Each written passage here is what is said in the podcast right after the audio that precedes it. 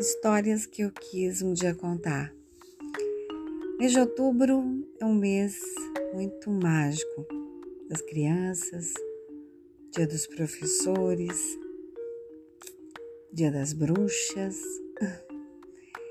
E aí, um dia desses, eu descendo a rua Piauí, uma rua que, que me remete à minha infância, à minha criação, os meus amigos, as histórias que guardamos no fundo do nosso coração. E eu avistei uma casa, uma casa misteriosa, uma casa que me traz inúmeras, inúmeras lembranças. Uma delas tem a ver com medo, tem a ver com a brincadeira e até onde o medo pode nos levar. Lembro-me de brincar entre a Rua Timbiras e a Avenida Carandaí, nesse pedaço da Rua Piauí, em Belo Horizonte, de pique-esconde, de rouba-bandeira, de queimada. E uma das brincadeiras era dizer que existia um fantasma naquela casa. E eu ouvia piano, eu ouvia o som do piano, eu ouvia portas baterem, eu ouvia uivos de um cachorro que talvez existisse lá no fundo da casa. Mas de tanto, de tantas histórias que foram contadas, eu acabei ficando medrosa. E sempre passava reto durante o dia sem olhar para casa. Esses dias, hum, eu atravessando essa rua, me deparei com a casa do mesmo jeitinho de 40 anos atrás.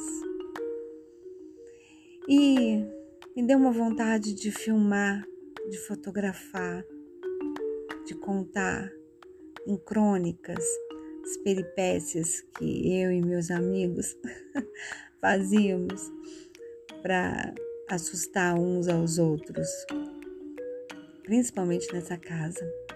Mas o que mais me deixou estarrecida é que em volta dela existem só prédios, prédios, novos apartamentos serem, sendo construídos e a casa está lá, continua intacta.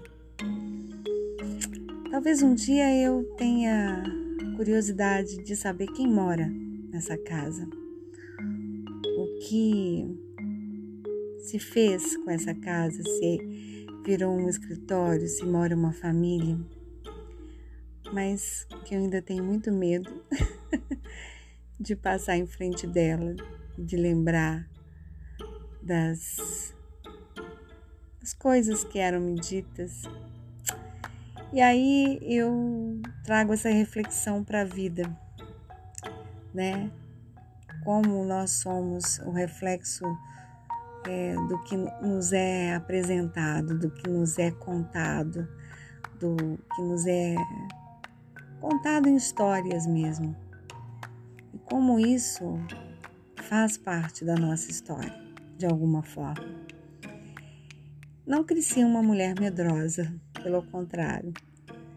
Eu sempre bato muito de frente com os meus desafios. Sei levantar quando é preciso, sei chorar também, sei pedir desculpa, perdão. Mas eu sempre tenho a resiliência e a paciência como os meus os meus pilares mesmo para que eu possa me impulsionar novamente para uma nova etapa da vida. E assim tem, tem acontecido.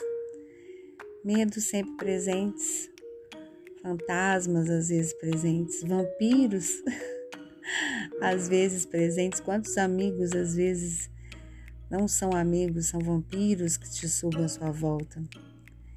E como às vezes sentimos a falta dos verdadeiros amigos. Aqueles que estão ali para o que deve é.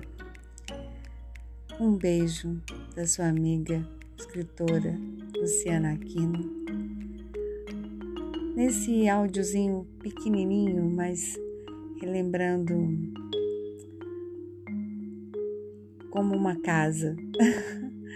e suas histórias podem mexer com os nossos nervos. Um abraço.